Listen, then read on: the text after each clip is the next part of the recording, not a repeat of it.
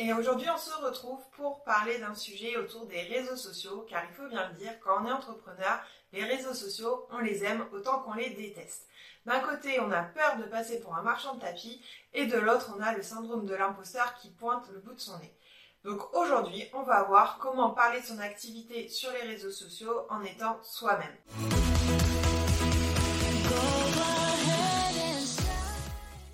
Alors, pour parler de son activité sur les réseaux sociaux, je vous propose de commencer sur le fond. Il faut savoir qu'on distingue trois grands types de contenus à créer pour parler de son activité sur les réseaux sociaux. Ça va être les contenus pédagogiques, les contenus divertissants et les contenus promotionnels. On revient tout de suite sur chacun d'entre eux pour savoir de quoi il s'agit et comment bien les utiliser pour votre communication. Donc tout d'abord les contenus pédagogiques. C'est des contenus à forte valeur ajoutée où vous allez à la fois pouvoir éduquer votre audience sur le pourquoi ce que vous proposez est important, que ce soit une offre de produit ou de service, quels sont les bienfaits, la transformation apportée, le problème que ça va résoudre. En fait, vous allez sensibiliser votre audience et vous allez aussi pouvoir l'éduquer en lui donnant des conseils pour bien se servir éventuellement de votre produit ou pour mettre en pratique une partie de la prestation de service que vous proposez. Dans tous les cas, ça va vous permettre de mettre en avant votre expertise et donc de montrer ce que vous faites et comment vous le faites. Vous allez aussi pouvoir du coup partager vos valeurs, vos méthodes, vos outils et c'est tout ça qui va permettre de manière finalement assez naturelle de parler de votre activité sans pour autant arriver et dire j'ai un truc à vous vendre. Vous allez seulement être dans l'accompagnement de votre audience. Ensuite, il y a les contenus divertissants.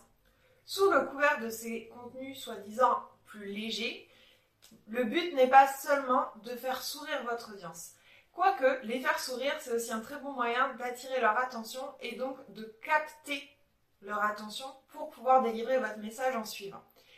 Mais dans tous les cas, un contenu divertissant n'est pas à négliger puisque vous allez avoir l'occasion de montrer qui vous êtes. Et c'est aussi une manière de parler de votre activité parce que souvent les gens vont choisir vos produits ou vos services parce que c'est vous, parce qu'ils vont s'identifier dans votre discours, parce que votre personnalité va les inspirer ou alors ils vont s'identifier à ce que vous dites et ça va faire toute la différence. C'est ce qui va vous démarquer de la concurrence. Et encore une fois, cela se fait de manière assez naturelle sous le couvert d'un contenu plutôt sympathique à consommer. Enfin, il y a les contenus promotionnels. Les contenus promotionnels, c'est ceux où vous allez de but en blanc parler de vos offres de produits ou de services. Généralement, on estime qu'il ne faut pas dépasser plus de 20% de contenu promotionnel en temps normal. Bien sûr, en période de lancement, vous pouvez en faire beaucoup plus. Mais il faut garder en tête que les contenus promotionnels auront généralement un taux d'engagement beaucoup moins élevé. Ce qui ne veut pas dire qu'ils vont pas vous aider à vendre, bien au contraire, mais les gens auront juste moins tendance à liker et à commenter parce que ça n'appelle pas forcément en fait de réaction de leur part, c'est surtout de l'informatif et c'est très bien comme ça, faut juste pas les saouler en fait avec ce que vous avez à vendre. C'est pour ça que c'est très bien de les compléter avec les contenus pédagogiques et divertissants qu'on vient de voir.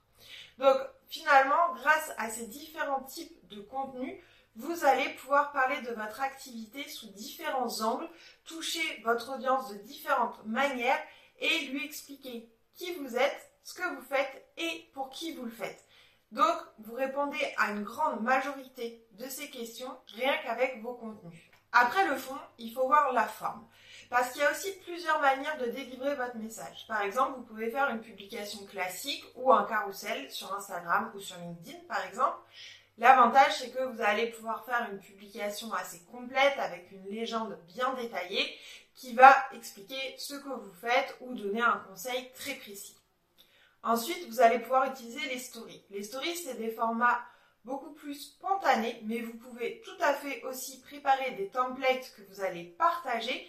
Et ce que je vous conseillerais de faire, c'est d'avoir des templates prêts pour chacune de vos offres et les partager à tour de rôle au moins une fois par semaine. Ça va vraiment permettre aux gens, à chaque fois qu'ils vous découvrent, de voir ce que vous faites. Parce que oui, par exemple, sur Instagram, il y a les stories à la une, mais finalement, il y a très peu de gens qui vont faire l'effort d'aller regarder vos stories à la une et de regarder toutes les stories à la une. Donc facilitez-leur le travail en leur mettant les informations de manière récurrente. Et puis des fois les gens oublient, ils n'ont pas vu toutes les infos passer, peut-être que la fois d'avant ils n'ont pas vu vos stories. Donc n'hésitez pas à renouveler l'information et à alterner comme ça les différents types de stories. Aussi vous pouvez faire du fast cam, du template. Voilà, tout ça va faire que les gens vont pouvoir réceptionner votre message encore une fois de manière différente et toucher les différentes sensibilités. Enfin, vous pouvez faire du format vidéo, que ce soit des réels, que ce soit du TikTok, que ce soit du YouTube.